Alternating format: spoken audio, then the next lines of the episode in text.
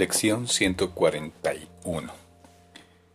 Constituye el repaso de las lecciones 121 y 122. El pensamiento central de todo este repaso es, mi mente alberga solo lo que pienso con Dios. Mi mente alberga solo lo que pienso con Dios.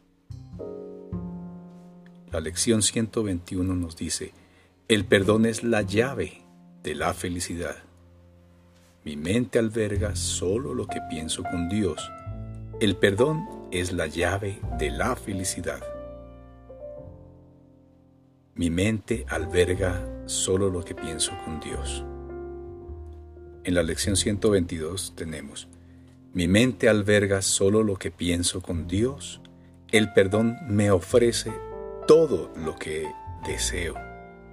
Mi mente alberga solo lo que pienso con Dios el perdón me ofrece todo lo que deseo.